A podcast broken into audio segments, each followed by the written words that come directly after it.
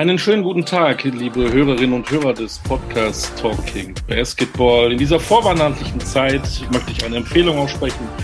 Setzt euch mit der Familie, mit den Freunden aufs Sofa und hört alle bisherigen 16 Episoden des Talking Basketballs Podcasts an. Händchen hallend, äh, wunderbar sinnierend und zuhörend. Äh, ihr lernt viel über die Köpfe des deutschen Basketballs. Wir haben mit Henrik Rödel angefangen im März. Heute kommt Folge 17 und einer, der war immer dabei. Stefan Koch, hallo. Ja, hallo Olli. Ähm, ich glaube, ich bin nicht der Einzige, der immer dabei war. Zu meinem Leidwesen warst ja auch du immer äh, mit äh, von der Partie. Aber ich muss sagen, ähm, so zwei, dreimal hat es sogar mit dir Spaß gemacht. Oh, wann denn? Äh, jeweils, wenn die Sendung, oh. jeweils, wenn die Aufzeichnung beendet war. Wollte ich gerade sagen. Und in der, in der Sommerpause. Äh, jetzt werden wir nicht sentimental am Tränen in den Augen, weil das Jahr zurück ist, aber ähm, 16 Episoden, das war schon viel, viel Schönes dabei, ne? Ja, also das, das, das hat, äh, hat richtig viel Spaß gemacht. Äh, wir hatten sehr gute Gäste, von denen wir auch viel erfahren haben, auch viele Dinge, äh, die ich nicht wusste. Mein absolutes Highlight nach wie vor, Jonas Wohlfahrt Bottermann, ein direkter Nachkomme des letzten in Deutschland verbrannten Hexers. Das wusste ich vorher auch nicht. Ähm, das war schon richtig groß. Das stimmt. Also das war mein persönliches Highlight. Also klare Empfehlung, auch gerade zu Corona-Zeiten soll man auch nicht viel rausgehen. Einfach alle, alle mit der heutigen 17 Folge einfach en bloc weghören und es wird bestimmt nicht langweilig. So, aber heute haben wir auch einen Gast und es ist eigentlich schon wieder eine, eine wie soll ich sagen, äh, wieder eine andere Nuance, ne, äh, die wir so ein bisschen jetzt reinholen. Ne? Wir hatten NBA-Spieler, wir hatten Euroleague-Spieler, wir hatten einen BBL-Trainer, wir hatten einen Nationaltrainer, wir hatten einen Assistant-Coach und heute? Wir hatten einen Manager mit Marco Baldi. Marco Baldi nicht zu vergessen, Marvin Willoughby in Hamburg. Ja, und heute haben wir. Seinen Vornamen? Bitte? Kennst du eigentlich noch seine Vornamen von Marvin Willoughby? Ich weiß nur, dass es insgesamt vier waren. Ja, aber kriege ich nicht mehr hin. Also jedenfalls heute, heute haben wir wieder einen Trainer, aber einer oder einen, der äh, auch international schon für sehr viel Furore gesorgt hat. Ähm, ja, das kann man ja schon mal so ein bisschen anklingen lassen. Ja, und ich habe gehört, er hat mehr Ahnung vom Basketball als Goethe. Ist das so? Unfassbar. Das kann, das, das, das kann natürlich sein. Aber, aber äh, Goethe hatte ja zwei Vornamen. Hat denn unser heutiger Gast mehr als einen Vornamen? Lieber Gast, hast du einen zweiten Vornamen? Habe ich. Christian. Christian. Ja, ich gebe jetzt noch mal einen Tipp. Christian ist eine Möglichkeit. Er hätte aber natürlich auch einen royalen britischen zweiten Vornamen erhalten können, wie James, Charles oder vielleicht Andrew. Hätte er sagen können, Christian. Hätte er auch sagen können. Hat er aber nicht. Wollen wir mal auflösen? Ich glaube, die meisten wissen es. Ne? Wenn es Goethe nicht ist, dann kann es nur sein. Ja, wen haben wir denn da? Den Schiller haben wir hier. Hallo. hallo Martin Christian. Hallo, hallo, hallo. Ich grüße euch. Gratulation zu 16 und jetzt bald 17 Folgen. Respekt. Dankeschön. Völlig, Völlig zu Recht. Das, das, erste Mal, dass du mir Respekt zollst. Das, äh, das streiche im Kalender an, Martin.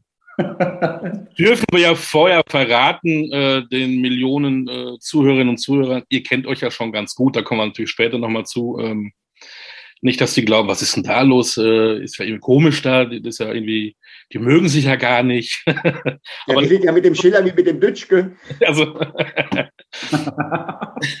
ich glaube, ihr, ihr, quatscht auch öfter. Es wird viel, viel Spaß machen. Ähm, Martin Christian Schiller. Wo, wo sind, wir sehen dich ja auch, das ist das Schöne. Wo, wo, wo, wo bist du gerade? So kurz vor Weihnachten. Ich bin kurz vor Weihnachten in Kaunas, Litauen und ähm, schaue hier aus dem Fenster in den äh, litauischen Wald. Oh. Ähm, wir hatten es vorher mal ein bisschen, bevor es losging, weil Stefan Koch hatte äh, wie jedes Mal äh, technische Probleme und kam etwas später dazu. Ähm, ähm, ein kleiner äh, ein Sidekick für unsere Touristikabteilung. Ähm, Kaunas, erzähl mal, was, was ist Kaunas? Äh, das ist eine Stadt in Litauen. Kaunas ist die zweitgrößte Stadt in Litauen. Ja. Ähm, äh, anderthalb Stunden von Vilnius entfernt, der Hauptstadt Litauens, zweieinhalb Stunden von Klaipeda vom Ostseestrand ähm, und äh, ist äh, ja die äh, das, das, bekannteste oder berühmteste dieser Stadt ist, oder eine der Berühmtheiten dieser Stadt ist äh, Žalgiris Kaunas, die Basketballmannschaft hier. Und äh, für, für die habe ich gearbeitet und äh, deswegen bin ich hier. Aber nicht nur um da zu arbeiten, Kaunas eine Reise wert oder Litauen im Allgemeinen? Ja, finde ich schon. Ähm, ist, äh, ich würde mal sagen, man kommt hier nicht so oft her. Ähm, ist kein traditionelles äh, Tourismusland, aber äh, ich finde sehr wohl eine Reise wert. Interessantes äh, Erlebnis. Ich habe es immer genossen, muss ich sagen, äh, verschiedene Kulturen kennenzulernen. Und die hier ist ähm, ja besonders insofern, als das so eine junge Demokratie ist. Ne? Es ist ein junges Land und, und gespalten in zwei Generationen. Die alte Generation spricht nicht besonders gut Englisch, ist noch russisch angehaucht und die neue Generation ist extrem westlich, ein extrem modernes, technisches Land. Und das ist eine Diskrepanz, die man überall spürt, sieht und fühlt. Und das ist interessant. Jetzt ist die Basketballsprache ja eher Englisch, aber nichtsdestotrotz bist du in einem Land. Ähm, wie ist es denn mit deinem Litauischen? Äh, nicht gut. Ähm, allerdings äh, wurde mir auch gesagt, äh, mir wurde sozusagen die Entschuldigung schon vorab gegeben, dass äh, die Sprache so schwer ist, äh, dass man gar nicht erst anfangen sollte. Und ähm, ja, so ist das. Also ich kann nur ein paar Zahlen und äh, Hallo und nett lächeln. Litauisch lächeln habe ich auch noch nicht gehört. du bist ähm, bist du Öster, österreichisch-britisch oder britisch-österreichisch? Österreichisch-britisch würde ich sagen, aber würde ich nur sagen, weil ich einen österreichischen Pass habe und keinen britischen. Ah, okay. Mein Vater ist Österreich, ich bin in Wien geboren, meine Mutter ist Engländerin äh, und äh, ich bin aber in Hamburg aufgewachsen. Also meine gesamte Schulzeit habe ich in Hamburg verbracht. Das heißt, Hamburg ist meine Heimat und ich ähm, fühle mich auch als Norddeutscher. Ähm, Aha, ich dachte, jetzt kommt der, der Satz, ich, ich bin Europäer oder so, aber du hast schon irgendwie so, du fühlst dich schon deutsch. Äh, nein, ich, ich, bin schon, also ich glaube, ich bin schon ein Weltenbürger. Also auch das, was, äh, das hat zum einen mit meiner Herkunft und den Verwurzelungen zu tun, über die wir gerade gesprochen haben, aber auch mit, mit, dem, mit dem Reisen und Arbeiten in verschiedenen Kulturen in den letzten Jahren. Das genieße ich sehr, das macht mir Spaß. Aber äh, meine Heimat ist Hamburg. Also wenn ich einen, Ort nennen müsste, dann wäre es Hamburg. Äh, da ist noch meine, meine Familie ist noch da, also meine erweiterte Familie, ne? Eltern, Schwiegereltern etc. etc. Und ähm, ja, das war eben meine Jugend. Und basketballerisch bin ich auf alle Fälle Deutscher. Das ist, äh, also ich bin im deutschen Basketball aufgewachsen. Ähm, ja. Reden wir mal drüber, wie du im deutschen Basketball aufgewachsen bist in Bergedorf, glaube ich, der größte deutsche oder einer der größten deutschen Sportvereine. Und dein Trainer dort war einer, ja, viele der jüngeren Zuhörer kennen ihn vielleicht gar nicht mehr, aber Boris Schmidt, legendärer Schiedsrichter in Deutschland, einer der Top-Schiris äh, seiner Zeit, der mir auch immer mal gerne das große T gezeigt hat. Ähm, du warst Spieler unter ihm, warst Kapitän einer Mannschaft, die in der A-Jugend sogar äh, Dritter in der deutschen Meisterschaft geworden ist. Wie war denn das mit Boris? Ist er anders als Trainer, als wir ihn als Schiedsrichter erlebt haben? Ähm, nein. Danke.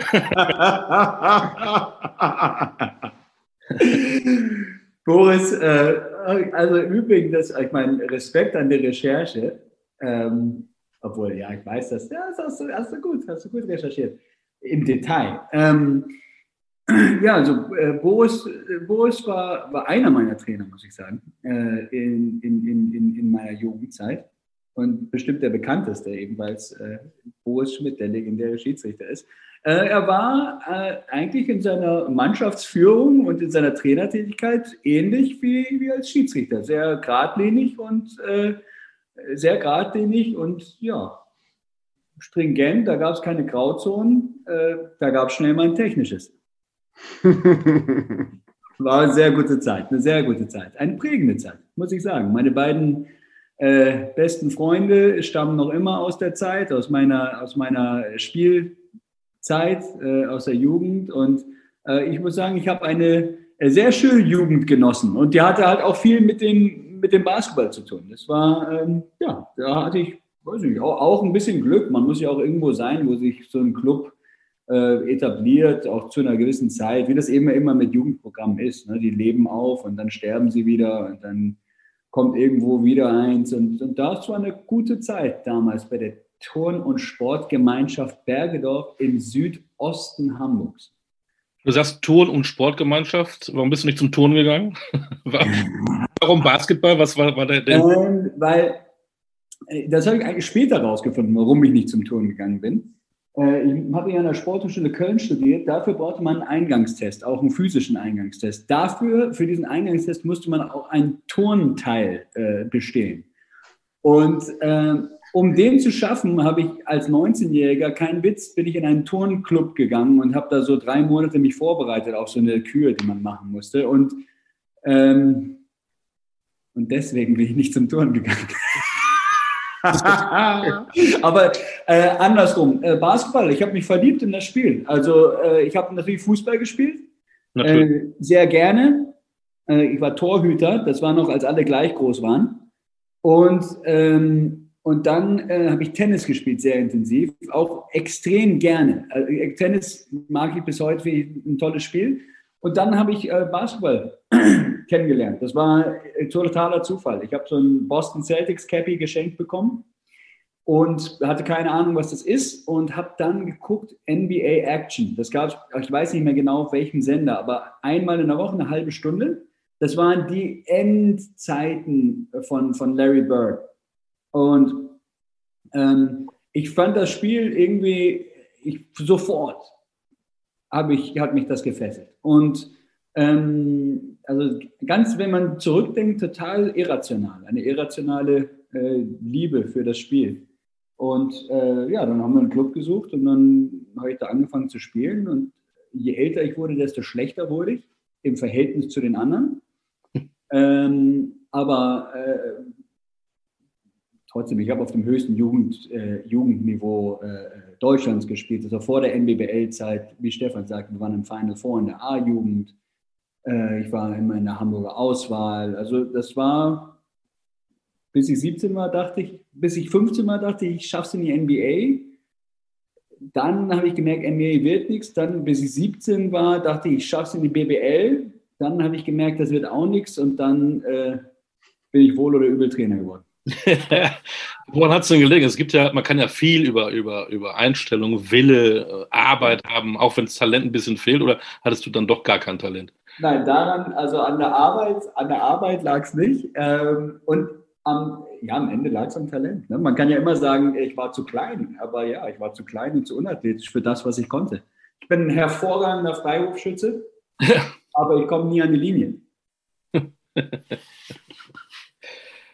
Es ist Wahnsinn, welche Parallelen ich da sehe äh, zwischen dir und mir.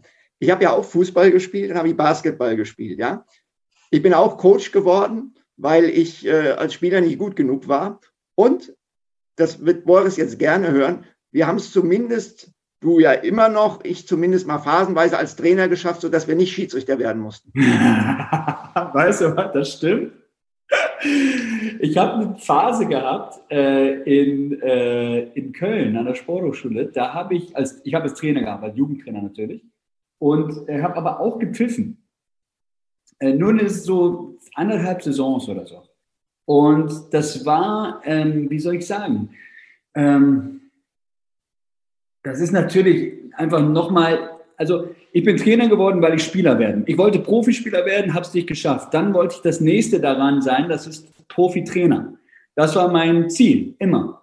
Mein Traum. Und ähm, das Schießen, das ist doch echt noch eine ganz, ganz große Ecke weg davon. Ne? Das muss man sagen. Ähm, allerdings habe ich Respekt davor. Also, und ich bin auch, und ich habe das gemacht in Köln, ich weiß nicht, und es, es war halt viel lukrativer als das Coaching damals. Weil du gehst einfach zum Spiel, du weißt, du kriegst das Geld bar auf die Kralle, kannst ein paar Spiele wegpfeifen am Wochenende und gut ist. Ne? Und beim Coachen ist es ja, äh, bis, man, bis man damit Geld verdient, äh, vergehen äh, gefühlte 20 Jahre. Und, ähm, und äh, das heißt, ich habe eine ganz kurze Schiedsrichterkarriere gehabt. Aber sie war nur kurz und das ist auch gut so. Du hast studiert in Köln? Köln, an der Sporthochschule, Sport, Sportökonomie. Ja.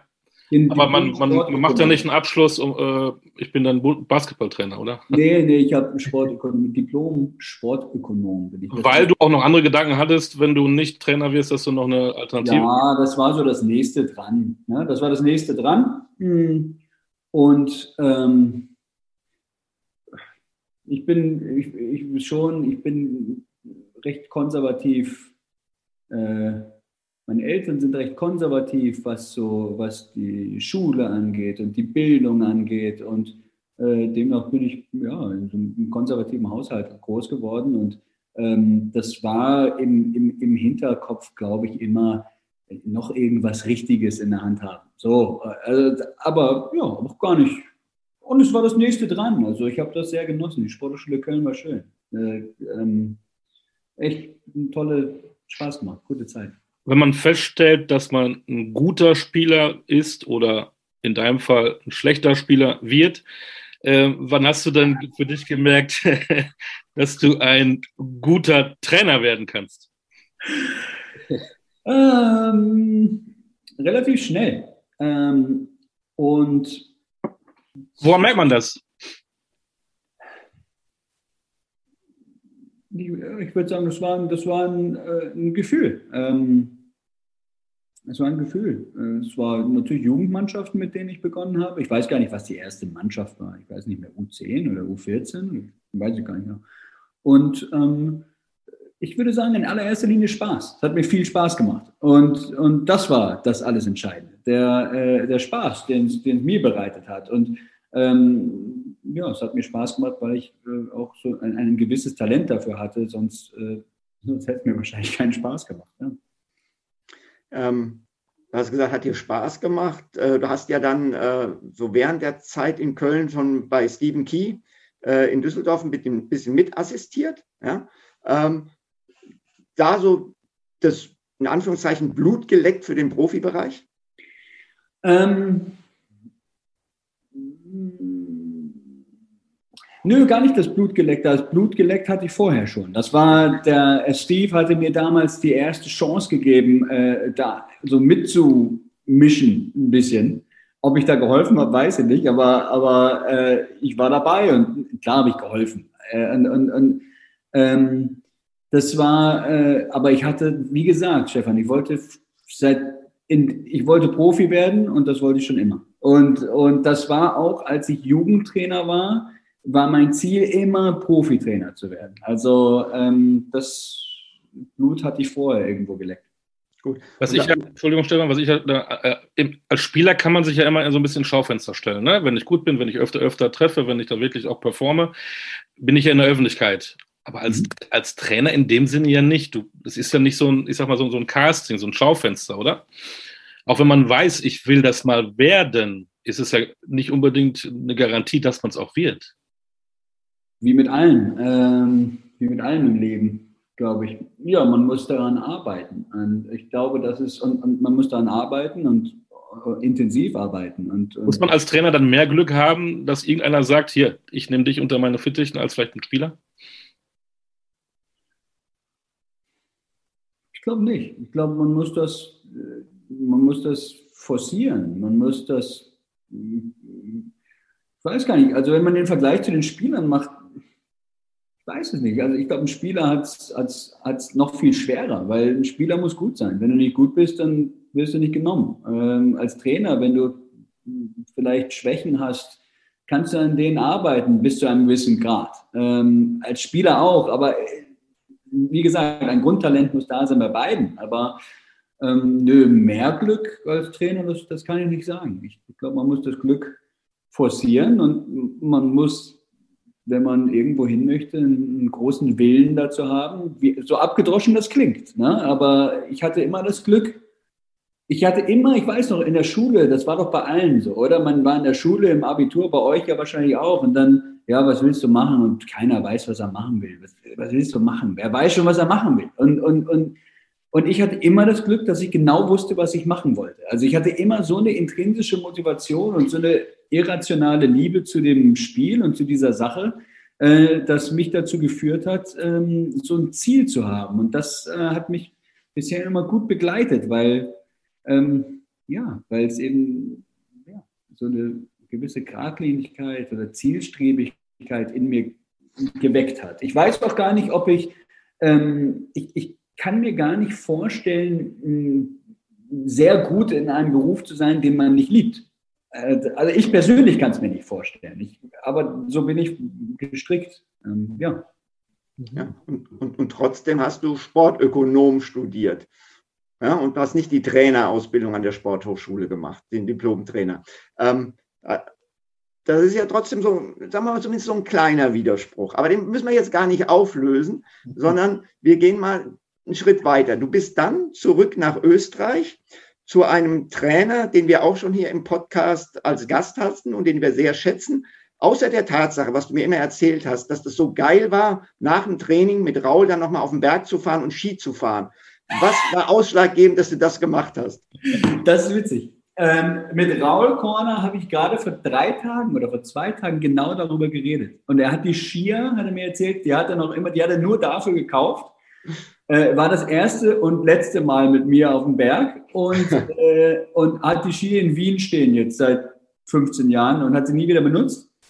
Und äh, das ist dieser Klassiker. Wir haben so versucht, das auch in unserer, in unserer Fantasie oder in unserer Erinnerung waren wir so zehnmal am Berg. Und die Realität ist wahrscheinlich waren es maximal dreimal. Aber das war eine gute Zeit. Ich habe äh, damals nach dem Studium äh, zwei Jahre gearbeitet bei der TSG Bergedorf, also bei meinem Heimatverein, äh, als hauptamtlicher Jugendtrainer.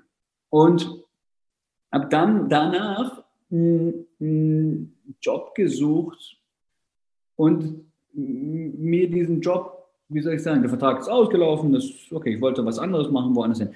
Und dann habe ich die Möglichkeit gehabt, in Wels äh, als Jugendkoordinator zu arbeiten. Und das Entscheidende für mich war, dass ich unter Raul Corner arbeiten konnte, weil ich Raul kannte aus den Medien. Das war also ein kleiner Basketballmarkt Österreich, größer als heutzutage. Die Liga war damals wesentlich stärker als heutzutage, glaube ich. Ähm, aber Raul, äh, Raul war eine, eine interessante Persönlichkeit und ich äh, habe den mir sozusagen, habe da Glück gehabt, den Job zu kriegen, aber habe mir das auch so bewusst rausgesucht. Ich fand das wichtig und finde es nach wie vor wichtig, sich immer Mentoren zu suchen. Und das war eine tolle Zeit. Ich habe da, er war der Trainer der ersten Mannschaft. Wir sind auch, äh, Öster, wir, wir, sind auch österreichischer Meister geworden in der Zeit.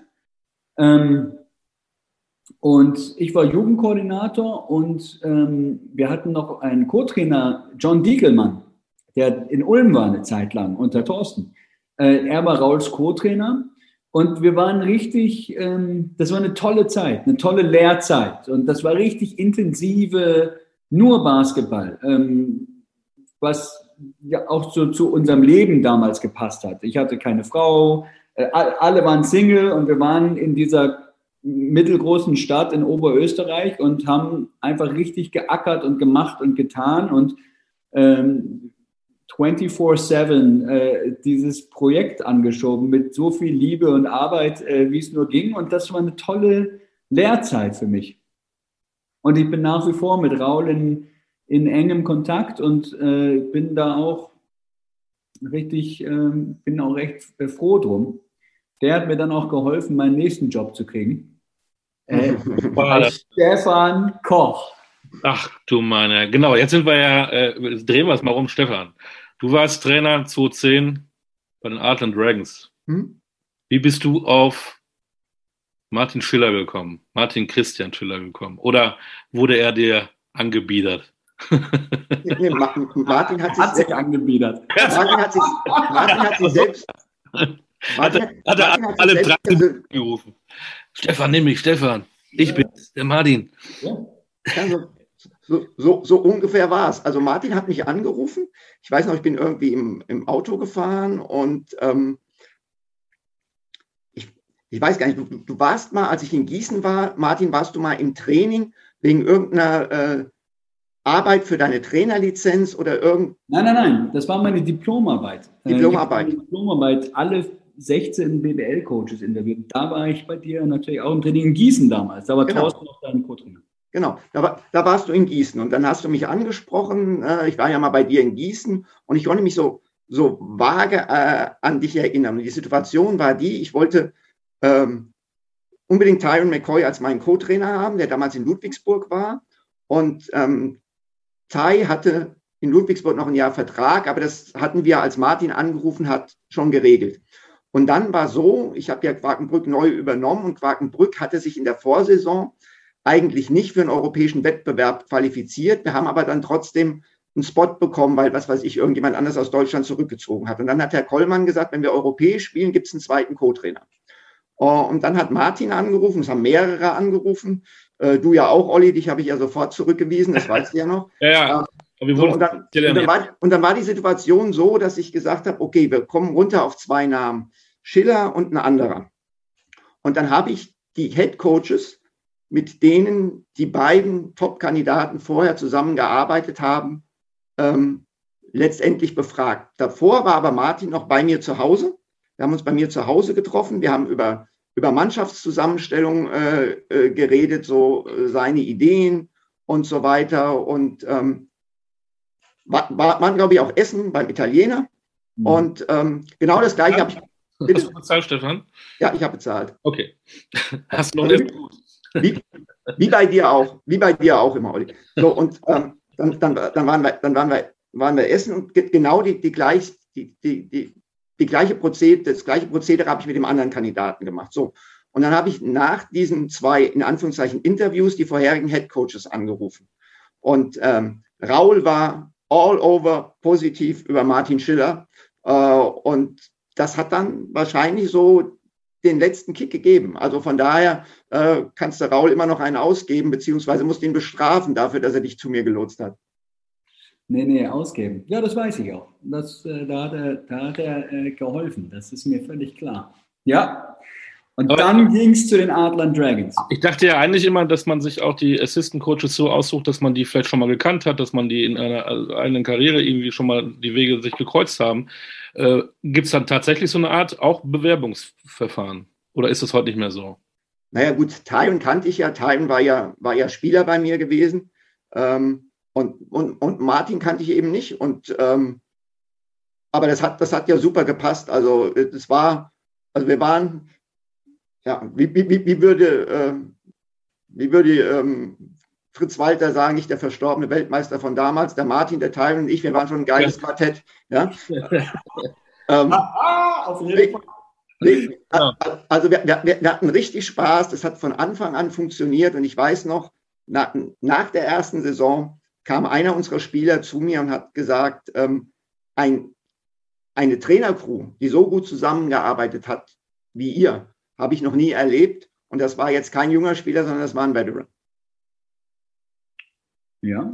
Nach welchen Kriterien suchst du deine Assistant Coaches aus jetzt heute, Martin? Muss der in deinem Inner Circle schon mal irgendwo aufgetaucht sein? Oder guckst du auch mal nach außen und sagst, oh, der ist ein interessanter Mann? Oder es ruft jemand an und sagt, hier, hier bin ich?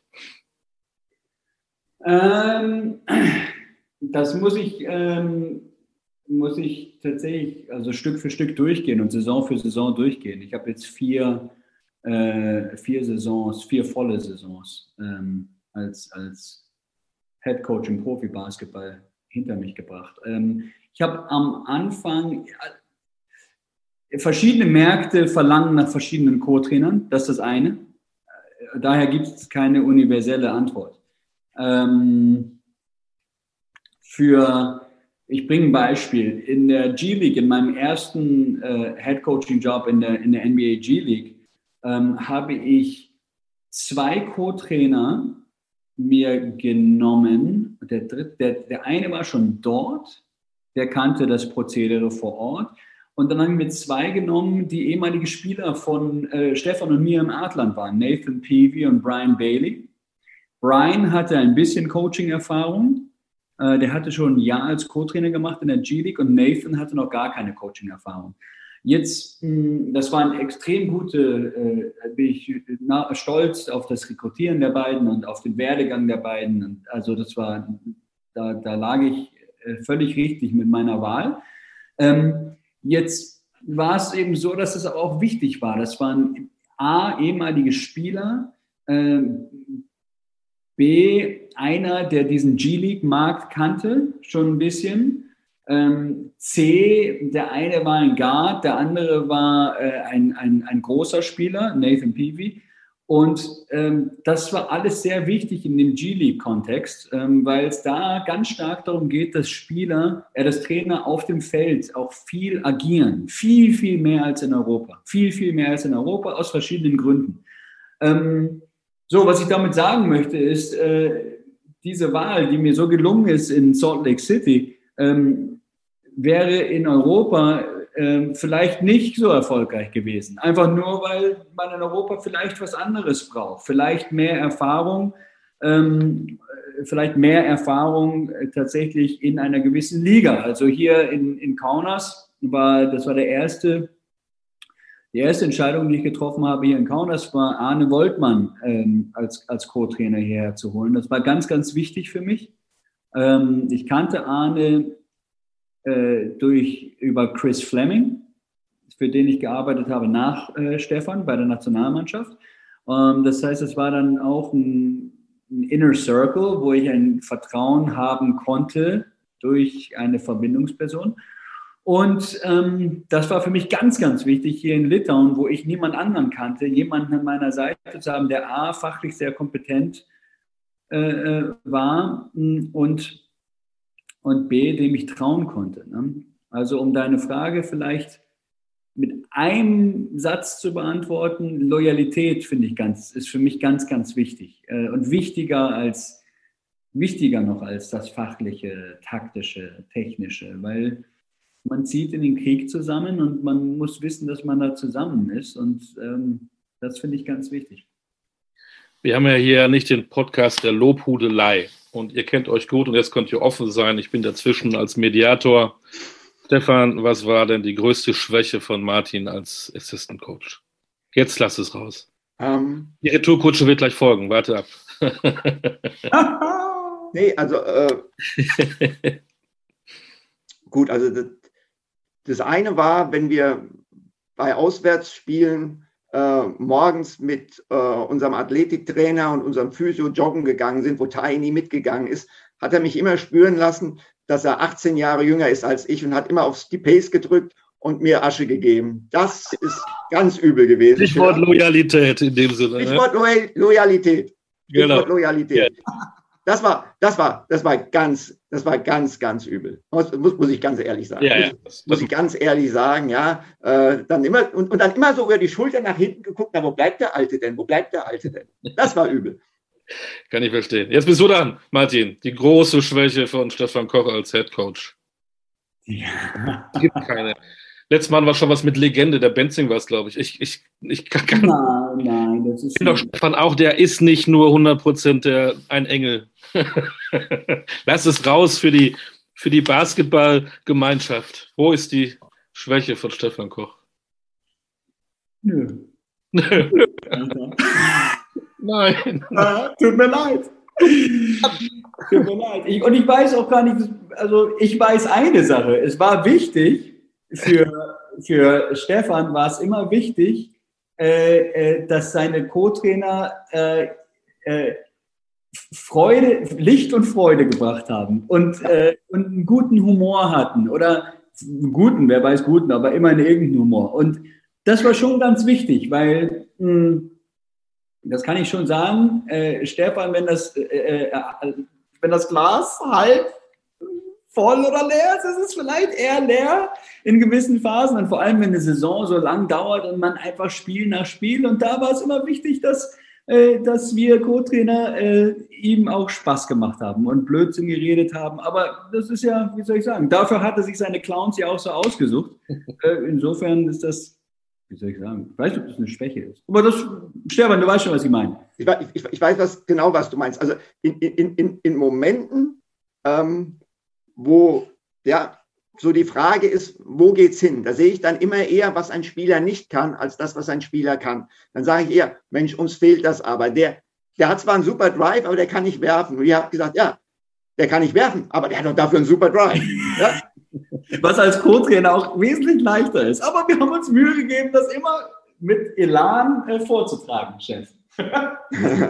das mit dem Clown kann ich übrigens nachvollziehen. Das erlebe ich ja auch ähm, öfter mit dem Stefan. Da bin ich, glaube ich, der Clown. Aber schön, dass ihr so offen miteinander redet und äh, habe jetzt ein bisschen mehr erwartet, dass ich mal dem Stefan da ab und zu einen reindrücken kann, aber er ist auch ein guter Kerl. Auch zur Vorweihnachtszeit dürfen wir, müssen wir auch nicht immer nur sticheln, ne? Stefan, ich mag dich. Jetzt fängt, fängt die Lügerei an. So, ähm, äh, Adland Ludwigsburg, äh, die Zeit in, in der BBL, was ist da für dich die, die Überschrift? Du hattest ja äh, den Kollegen Koch, später in Ludwigsburg, den jetzt immer noch in Ludwigsburg tätigen John Patrick. Wie war für dich die Zeit in der BBL? Toll. Also es war so, dass es war eigentlich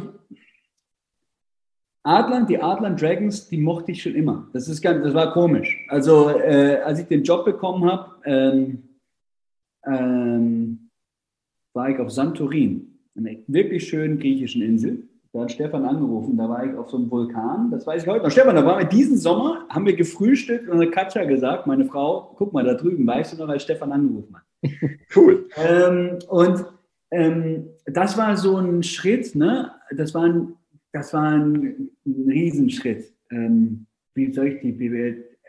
Entwicklung, also richtig Entwicklung. Ne? Als ich da hinkam, das, das war Neuland für mich. Ne? Das Niveau war riesig. Äh, das Detail, mit dem äh, Stefan und Tyron gearbeitet haben und die Intensität, mit der sie gearbeitet hatten, war, das waren richtige äh, Lehrjahre. Und dann ähm, hat Stefan nach drei Jahren im Adland, ähm, hat Stefan nach drei Jahren im Adland aufgehört. Was ich zu Adland noch sagen wollte, ich habe den Verein immer gemocht. Ich mochte den Club irgendwie immer gerne. Ich fand den immer charmant. Ich weiß auch nicht, also als Fan.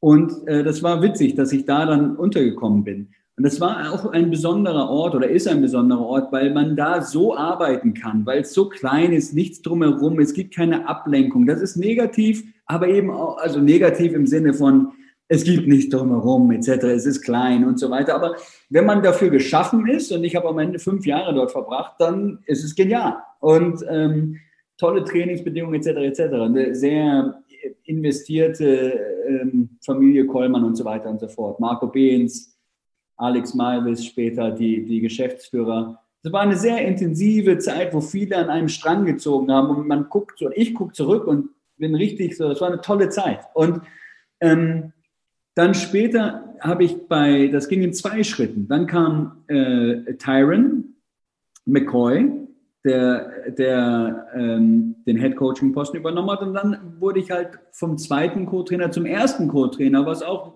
ja, noch intensiver oder noch mehr Verantwortung war. Und das war so ein stetiger, stetige äh, Entwicklung, also Entwicklung, will ich sagen. Es war eine tolle Zeit. Und dann im Übrigen hatte Stefan noch in seinem letzten Jahr äh, als Athletiktrainer damals Peter Kayes äh, mit an Bord geholt, den Tyron dann auch zum Co-Trainer gemacht hat, in so einer Doppelfunktion. Ähm, und das war richtig, also witzig. Ich habe gerade letztens mit Pedro gesprochen und wir reden immer noch über das DC. Das DC ist das Dragon Center, das Trainingszentrum hinter der Adland Arena. Und äh, Pedros und mein Büro davor Tyrants und mein und dann Peters mein Büro war vorne beim Eingang rechts. Und äh, man findet im Internet, gibt so, wenn man das eingibt, DC Trainingszentrum, dann spielt man so, sieht man das. Also das ist in der, so ein dunkles Bild oder in der Nacht ist das Bild. Und dieser Raum, in dem wir gearbeitet haben, da sind zwei, der, der, das Licht an und man sieht diese Fenster, wo wir drin gearbeitet haben. Und äh, das ist ein cooles Bild, weil für uns ist das so, äh, so ein romantisches äh, es war nicht romantisch da drin, sondern äh, es war aber für uns ist das so eine, eine, ja, eigentlich eine romantische Zeit so gewesen. Und wir haben da so mal locht und gemacht und getan und äh, das war echt eine richtig tolle Zeit. Da gucke ich richtig gerne äh, zurück.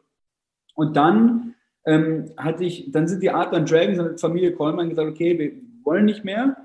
Ähm, dann ging das äh, da zu Ende erstmal. Ne? Jetzt lebt es ja wieder.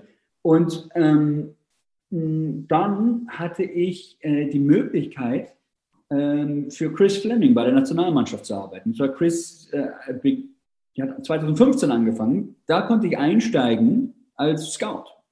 Und ähm, das war ähm, toll. Das hat zueinander gepasst. Ne? So die Arbeitsjahre im Adland. Dann habe ich Chris kennengelernt, weil er ein Jahr Arbeits äh, nach Bamberg ne? keinen kein Job hatte und, und da im Adland war, weil er da ja sein Zuhause hat. Und das war richtig toll. Und äh, in, der, in der Saison danach, also in der folgenden Saison, äh, bin ich dann in Ludwigsburg aufgesprungen.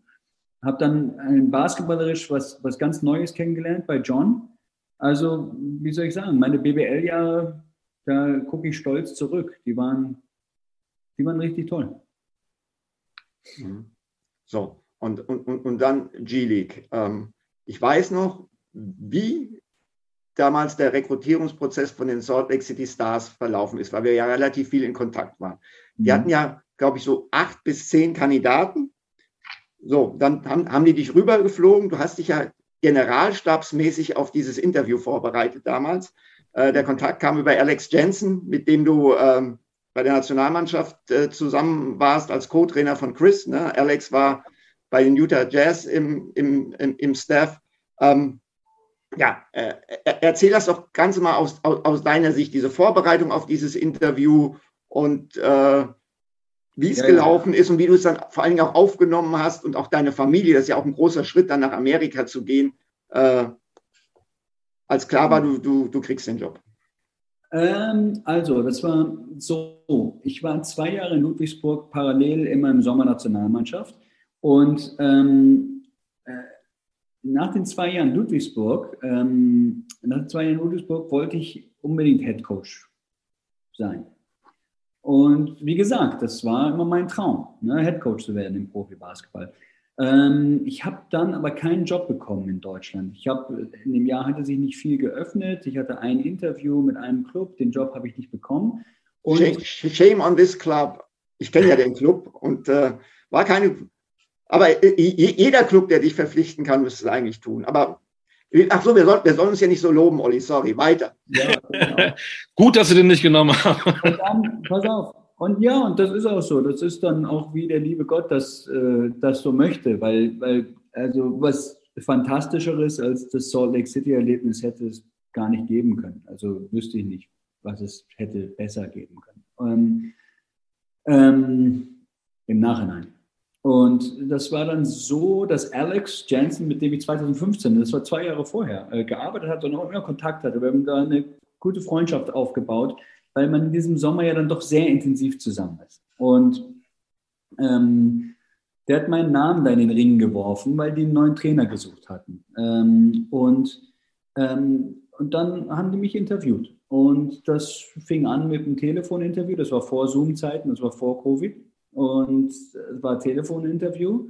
Und dann nach dem Telefoninterview haben sie mich rübergeflogen. Dann habe ich ein Minicamp dort gearbeitet. Das ist so ein NBA-Minicamp, wo sie, wo sie Free Agents reinholen. Haben sie mich am Court arbeiten lassen. Dann haben sie das ganze Interview nochmal geführt, live vor Ort. Und ähm, das war ein intensiver Prozess. Ich war extrem gut vorbereitet darauf und habe mir super Mühe gegeben, weil ich diesen Job unbedingt haben wollte. Mm.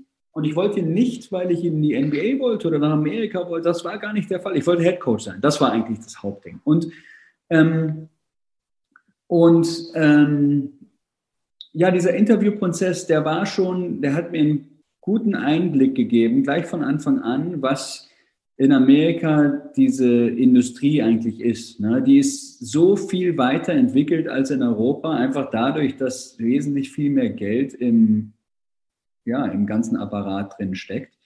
Ähm, also der Aufwand dieses Interviews für ein G-League Head Coach, so ein Aufwand, so ein Interviewprozess gibt es bei einem Euroleague-Team nie, nie und nimmer. Das ist überhaupt gar keine Frage, dass es das nicht gibt. Und ähm, äh, zehn Leute so intensiv zu interviewen, die finanzielle Kraft zu haben, einen Europäer einzufliegen für drei Tage, ihn wieder zurückzufliegen, äh, etc., etc., etc. Ähm, das war beeindruckend ähm, ja, dann äh, habe ich diesen Job bekommen und das war, waren äh, tolle drei Jahre, nicht leicht. Das erste Jahr war brutal, brutal. Äh, das war. Das, dass du die ersten acht Spiele verloren hast? Ja, ja, ja. Acht. Und ich glaube, wir hatten irgendwann äh, unser Rekord im, beim G-League Showcase in Toronto wo alle äh, GMs zusammen gucken, um, kommen, um sich das alles anzugucken, war, glaube ich, unser Record war, glaube ich, drei Siege und 20 Niederlagen, 23. Und das war brutal. Aber das Schöne, das war brutal in mehrerlei Hinsicht. Ne? Also du bist Head Coach, A, B, äh, wir hatten eine relativ schwache Mannschaft. Äh, C, ganz andere Kultur, ganz anderer Basketball. Also das war so viel, äh, was da auf mich geprasselt ist. Das war, äh, war krass. Und äh, das Tolle an der G-League, die ist noch besser für Trainer als für Spieler, ist, dass du coachen kannst und dass du trotz äh, 23, drei Siegen und 20 Niederlagen nicht gefeuert wirst und weiterarbeiten kannst, wenn deine Arbeit gut ist. Ne? Äh, ich hatte allerdings schon nur einen Jahresvertrag mit plus eins, den Sie ziehen konnten, die Option. Ähm, wir haben aber dann auch, muss ich sagen, die ganze Mannschaft umgestellt. Also wir haben wirklich, wir haben, glaube ich, zehn Trades gemacht. Der gesamte Kader hatte 32 Spieler oder so im ganzen Jahr. Und haben dann die Saison beendet als eine der stärksten Mannschaften der Liga, hatten aber am Anfang schon so ein Loch gerissen, dass wir record-wise äh, uns nicht mehr so richtig steigern konnten, aber haben auf einem unheimlichen Hoch äh, die Saison beendet. Und, ähm, und ähm, das, das haben das dann rübergetragen ins nächste Jahr. Das ist eine ganz andere Sache da. Also wie man gut sein kann in der G-League ähm, ist ganz anders in Europa. Das hat nichts mit dem Geld zu tun. Alle Teams haben das gleiche Geld und geben ungefähr das gleiche Geld aus. Das sind ganz andere, ganz, ganz andere Faktoren, die da eine Rolle spielen. Dafür braucht man Zeit und viel Arbeit und viel Rekrutierungsinvestment. Und ähm, ja, wir haben da gearbeitet und gemacht und getan und ich hatte einen tollen Chef, äh, Bart Taylor heißt er, der ist jetzt zweiter Mann bei den Utah Jazz oder dritter Mann. Und wir haben richtig, das war eigentlich ein bisschen wie in Wels und dann auch im Artland. Das war so ein Kapitel für sich, was, wo ich immer mit ganz viel Stolz zurückgucke. Äh, wo wir dann wirklich von der schlechtesten Mannschaft in der G-League, äh, nach drei Jahren waren wir die beste Mannschaft der G-League, haben den Showcase da gewonnen und das ist sowas wie der Pokal und haben, bin Coach of the Year geworden in, in der G-League im dritten Jahr und, und, und wir haben viele, viele Spieler entwickelt und das waren, waren, war eine tolle Sache und für mich extrem toll, weil ich coachen konnte. Also ich habe da 150 Spiele in 15 Monaten gecoacht. Die Saison ist sehr kurz, dann sage ich 15 Monate. Und, ähm, und es ist, ja, und du kannst dann, you can work on your craft. Und du wirst aber auch extrem gecoacht. Du wirst sehr kritisiert, äh, aber eben sachlich kritisiert in deinem Coachen. Ähm, Dennis Lindsay, der damalige Präsident der Jazz, war bei jedem vierten G-League-Spiel. Front Office ist beim G-League-Spiel. Du wirst taktisch kritisiert, du wirst ähm, führungsstilmäßig kritisiert, ähm, äh, kritisiert im Positiven und im Negativen. Und, und das, ist, das war ganz besonders. Das ist eine Entwicklungsliga auch für Trainer, das ist etwas, was es in Europa gar nicht gibt. Ne? In, in Europa, wenn du Pech hast, ähm, verlierst du deine ersten fünf Spiele und deine Headcoaching-Karriere ist erstmal mh, ad acta gelegt. Und dort äh, kannst du richtig an deiner, an deiner, ja, an deinem Handwerk arbeiten. Ähm, und, und, und das Kritisieren ist nicht schön immer und das ist nicht, aber es ist gut. Und ich glaube, auch das gibt es hier halt selten. Ne? Außer du nimmst dir einen Mentor. Aber welcher Mentor ist denn da auch an der Seitenlinie und schaut dir eigentlich die ganze Zeit zu ne? und sagt dir, ey, nimm die Hände aus der Tasche, popel nicht in der Nase. Ähm, was, warum bist du das gelaufen aus der Auszeit? Warum? Äh, äh so, so weit geht es da. Ne? Ey, also, und das ist, das war richtig beeindruckend. Das hat viel Spaß gemacht und äh, das hat mir viel Respekt ähm, für, ja, für diesen ganzen NBA-Apparat gebracht. Also alleine diese, diese Entwicklungsliga, ne, wie die geführt ist und was für einen Standard die hat und, und, und was für einen finanziellen Standard die hat. Nicht, dass man da so viel Geld macht, aber, aber es ist richtig solide aufgestellt. Ne? Und, und, und es gibt Standards für für alles. Das ist, da, da kriegt man keine, das ist ja kein, keine Amateurliga oder keine Halbprofiliga, sondern es ist, es ist wirklich interessant und gut geführt. Ja, und letzte Sache, ich muss sagen, es war auch ein, ein, ein spannender Club, weil wir in derselben Stadt waren wie die Jazz, wie das, wie das, wie das Parent-Team und, und meine Zusammenarbeit mit Quinn Snyder sehr eng war und er mich sehr unterstützt hat. Und daher hatte ich da auch da eine, eine, schöne Situation, wie ich vorhin gesagt habe, mit Raul Korner in Österreich, dann mit Stefan und mit Tyron im Artland. Dann war ich bei John Patrick in, in Ludwigsburg, wo ich etwas ganz anderes gesehen habe, vom Stil her. Ähm, dann habe ich eine enge Beziehung zu Chris Fleming aufgebaut bei der Nationalmannschaft und, und Raul, Stefan, Chris, das sind Leute, bei denen ich heute, Stefan weiß es, ich, also die richten mich auf und helfen mir und unterstützen mich und das ist für mich sehr, sehr wichtig. Und dann habe ich in Amerika ähm, ja auch nochmal was echt Interessantes gefunden in, in Alex Jensen, der mich da extrem geführt hat. Ähm, der ist jetzt der Lead Assistant oder, äh, für die Utah Jazz mittlerweile. Und dann eben auch in Quinn Snyder, der mich sehr unterstützt hat in meinem Tun dort. Wenn man keine Unterstützung vom Head Coach hat dort, dann bist du eigentlich chancenlos. Und es war ein wirklich, wirklich, wirklich tolles, tolles Erlebnis. Aber anstrengend und hart. Also 3,20, ähm, äh, das war nicht schön. Also da, da, da war, wir Trainer sind ja oft an dunklen Orten. Da war ich schon an einem sehr dunklen Ort, sehr früh in meiner Head-Coaching-Karriere. Ähm, mit ganz vielen Zweifeln und, und puh, kraftlos und energielos. Und, aber umso stolzer bin ich, dass wir da durchgekommen sind und das dann weitergemacht haben. Und ähm, ja, war eine gute Zeit. Du hast mal am, eben am Anfang dieses Podcasts gesagt, als du 15 warst, hattest du das Gefühl gehabt, du kommst als Spieler in die NBA. Warst du, hast es ja nicht geschafft aus unterschiedlichsten Gründen. Jetzt bist du aber schon auch in den USA, in der J-League, bist du ja nah dran. Hatte sich da der Traum, dass du auch in, in der NBA mal coach, hat er sich entwickelt? Hättest du es gerne gemacht? Äh, Gibt es den Traum noch? Ja, ja, ja, entwickelt ist gut. Das ist, hast du gut gesagt.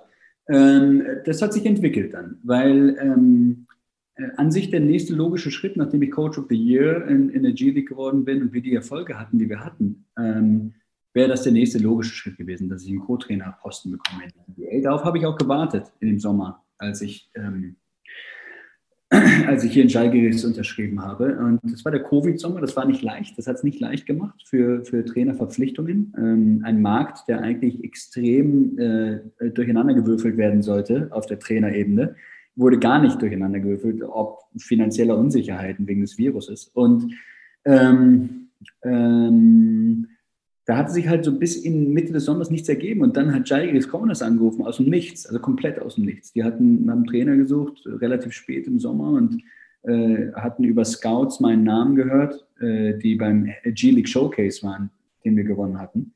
Und ähm, die haben mich also rekrutiert. Und, und, und, und dann war das eigentlich super, weil ich wollte einen neuen Schritt, so wie ich aus Österreich einen neuen Schritt haben wollte nach, nach Deutschland und dann eben zur Nationalmannschaft kam, was auch irgendwie ein interessanter, neuer, weiterer Schritt war, zu den Club-Tätigkeiten und dann G-League und dann nach der G-League habe ich was Neues gesucht, eine Herausforderung. Und ähm, ja, dann ist Jalgiris Kaunas geworden und dann sind wir durch die Pandemie äh, innerhalb von 14 Tagen äh, aus Salt Lake City, Utah nach Nordosteuropa und äh, haben hier ein, ein interessantes Jahr verbracht. Ja, äh, interessantes Jahr auf jeden Fall. Ich meine, du hast das Double gewonnen in Litauen, ihr wart in der Euroleague. Für, für mich jedenfalls absolute uh, Overachiever. Ähm, sehr nah dran an den Playoffs, was vor der Saison, glaube ich, kaum jemand äh, gedacht hätte. Ähm, wie schwer ist dir es gefallen, nach drei Jahren Salt Lake City von diesem anderen Trainings- und Spielbetrieb sich wieder auf europäische Gegebenheiten umzustellen? Ja. Also der Trainings- und Spielbetrieb äh, war die größte Ähnlichkeit. Ne? Die Anzahl der Spiele und das wenige Training war die größte Ähnlichkeit und ich glaube auch eine meiner größten Stärken letztes Jahr, das zu managen, weil ich das eben aus der G-League, NBA wusste und kannte wo man in fünf Monaten 50 Spiele spielt und hier dann eben in neun Monaten 82 oder so. Ne? Das heißt, da kannte ich mich gut aus. Ich glaube, das habe ich gut gemanagt letztes Jahr. Äh, die, die, äh, was ist komplett, ähm, wie soll ich sagen, wieder zum Neuadjustieren gab, war, war die, die Unterschiede taktisch und technisch im Spiel. Ne? Also äh, eben wesentlich physischer, aber wesentlich weniger athletisch, wesentlich taktischer im Detail. Ähm, verschiedene Verteidigungsformen, wesentlich mehr Fokus auf Post-up als in der NBA. Natürlich auch verschwindend hier in Europa, aber trotzdem viel mehr. Also in der NBA oder in der G-League muss man eigentlich nicht über Post-up-Defense reden. Jetzt mal ganz salopp gesagt, weil niemand aufpostet, ganz, ganz grob gesagt. Und hier, ob du an Post-ups glaubst oder nicht, du musst sie verteidigen. Und nur als Beispiel, ne? äh, viele verschiedene Pick-and-Roll-Verteidigungen, die, die, die du attackieren musst offensiv, wohingegen in der NBA an sich äh, ne, wir über zwei Grundverteidigungen reden oder in der G-League, die, die es zu attackieren gilt. Und äh, so, also es waren ganz andere Athleten, ne? viel mehr 22 äh, bis 24-jährige äh, College äh, Graduates oder First- oder Second-Year-Athletes, amerikanische Athleten in einem relativ jungen Profialter. Und dann hier Paulius Jankunas als zweifachen Olympioniken und 36-Jährigen, äh, der schon alles gesehen hat. Das ist ja auch eine ganz andere, ganz andere Sache in der Führung. Also da gab es ganz viele Sachen zu, zu adjusten, wie man so schön sagt. Mhm. Jetzt hast du ähm, ähm, eigentlich, du hast es ja wunderbar dargestellt, deine ganzen Schritte immer eigentlich nach oben, die Treppe immer rauf. Ja, von Assistant Coach zu, BBL, Richtung Nationalmannschaft, aber auch mal bist du in der J-League, bist du Head Coach, dann gehst du zum Euroleague-Team. Und dann kommt der Tag, nachdem du vier Spiele in der, in der ersten äh, litauischen Liga gewinnst und leider zwei verlierst in der Euroleague, da sagt dir jemand, so Martin, das war's für dich. Ist ja zum ersten Mal wirklich so, so eine schallende Ohrfeige, die du in deiner äh, Trainerlaufbahn so bekommen hast. Wie bist du damit umgegangen? Ähm, erstmal, äh, erstmal war es eigentlich nicht das erste Mal, sondern das hört sich ja alles so an und ja, im Grunde ist das auch so. Das ist ja eine tolle, äh, also ich bin stolz auf das, was, was beruflich, was ich bisher erreicht habe. Ähm, äh, nichtsdestotrotz äh, gab es ja in diesen Jahren, also das ist ja nicht alles, vor allem innerhalb der einzelnen Saisons geht es ja nicht immer bergauf. Ne? Also für uns war das, ähm, für uns war, im Nachhinein war es nicht unerfolgreich, ne? aber äh, Stefan, weißt du, als wir, wir wollten in unserem dritten Jahr, sind wir ausgeschieden im Viertelfinale in der BBL, ne? Ja. gegen Ulm, richtig? Ja. Das war für uns enttäuschend. Ne? Also einfach, weil ob des Standards, den wir gesetzt hatten. Natürlich, unsere Zeit im Adland war wahnsinnig äh, erfolgreich. Das steht alles völlig außer Frage. Aber was ich sagen möchte, ist, es ist ja nicht, ne, das war für uns ja äh, für Stefan und mich und für Teilen war es enttäuschend, ne? weil wir einfach, wir wollten mehr. Ne? Ähm, wir, ähm, ähm, ähm, wie gesagt, also in der, in der, in der, in der G-League, ähm, in der, in der, in der G-League das erste Jahr, das war brutal, brutal. Ne? Äh, und ich kann noch weiter, als wir ähm, mit, mit, mit, mit, mit Tyron in Adland, das erste Jahr sind wir ins Semifinale gekommen und wir dachten, also da waren wir richtig nah dran. Ne? Und im zweiten Jahr haben wir die Playoffs nicht erreicht, knapp. Das war enttäuschend. Also was ich sagen möchte, ist, es ist nicht, es ist nicht das erste Mal eine Ohrfeige, sondern es gab schon viele. Ne? Also das ist, äh, das ist einfach so. Ne? Das ist nicht, das ist so. Und jetzt, das war, das war äh, ja auch eine Ohrfeige. Aber, aber und, und, und das hat sich auch nicht gut angefühlt. Aber was ich eigentlich sagen möchte, ist, das ist nicht das erste Mal, dass sich was nicht gut anfühlt. So, das ist einfach die Realität des Jobs. Ne? Und, und ähm, ja, schön war es nicht, schön ist es nicht. Und, äh, aber irgendwie muss ich damit umgehen und ähm, das gelingt mir momentan ganz gut. Äh, auch da muss ich sagen, ist, äh, ist Stefan für mich sehr wichtig. Das, das ist so, das weiß er ja auch, dass ich ähm, ja, auch einfach Leute habe, die mich auch moralisch unterstützen und, ähm, und mir auch ein richtig gutes Feedback und ein ehrliches Feedback geben. Ne? Nicht, nicht das mit dem Joggen, sondern äh, und äh, nein, und das ist wichtig. Das gibt mir Stabilität, weil ich glaube, also eins steht fest, wenn man diesen Job lange macht und lange machen möchte, dann dann wird man einfach immer auf die Fresse kriegen. Ne? Das, ist, das ist so. Ne? Und diese, die tollen Sachen sind toll und die finde ich ganz wichtig. Das ist für mich ganz wichtig, äh, die herauszustellen, hervorzustellen und sich dessen bewusst zu, machen, zu sein, was, was, was man schon erreicht hat und was für tolle Erlebnisse man hatte. Ne? Ähm, aber dazu gehören auch diese, diese Ohrfeigen und das ist eben in diesem intensiven Beruf so. Ne? leicht ist es nicht. Jetzt kommen wir ja so langsam äh, zum Ende, weil wir jetzt so in deiner aktuellen Situation sind. Ähm, ihr seid jetzt in Litauen, ähm, deine beiden Mädels gehen da zur Schule. Ähm, wir haben über G-League, NBA gesprochen, Europa. Nächster Schritt, whatever it is, ob es Nordamerika oder Europa ist oder vielleicht auch mal für unverschämt viel Geld China oder gibt es irgendwas, wo du jetzt sagst, auch aufgrund meiner familiären Situation, das würde ich präferieren? Ähm, das ist eine gute Frage. Ähm, erstmal, äh, weißt du, leider, also ich glaube, leider keine tolle Antwort auf, ja, genau das ist es. Ähm, das, ich, das wird sich, glaube ich, zeigen. In dem Moment, wo etwas kommt, äh, fühlt man das, ob es passt oder nicht. Du weißt, du weißt ja, was ich meine. Ja. Ähm, und lange Rede, kurzer Sinn, äh, ich kann mir sehr gut vorstellen, wieder in Amerika zu. Also ich kann mir beide Kontinente sehr gut vorstellen und ich bin eigentlich sehr froh äh, darum, dass ich, ich einen relativ großen Markt habe. Zumindest bilde ich mir es ein, weil ich eben in Nordamerika äh, mir schon einen Namen erarbeitet habe und, äh, und hoffe, dass ich da einen Markt habe oder auch weiß, dass ich da einen Markt haben, habe. Und ähm, daher schließe ich weder das eine noch das andere aus, aber äh, es gibt auch keine Präferenz für das eine oder das andere. Ne? Wenn man Nordamerika redet, dann reden wir über eine Co-Trainerstelle in der NBA. Ne? Das, das wäre das, was mich interessiert. Ähm, aber was anderes gibt es ja auch nicht, ne? sondern es wäre eine Co-Trainerstelle. Der Vorteil von Europa wäre, oder der Unterschied äh, in Europa wäre eben der, dass man eben über einen Headcoaching-Job äh, äh, redet. Ne? Also es sind wirklich auch zwei verschiedene Profile ne, im, im, im Job. Und ähm, daher kann ich die Frage nicht so richtig äh, präzise beantworten, weil, weil ich es einfach nicht kann.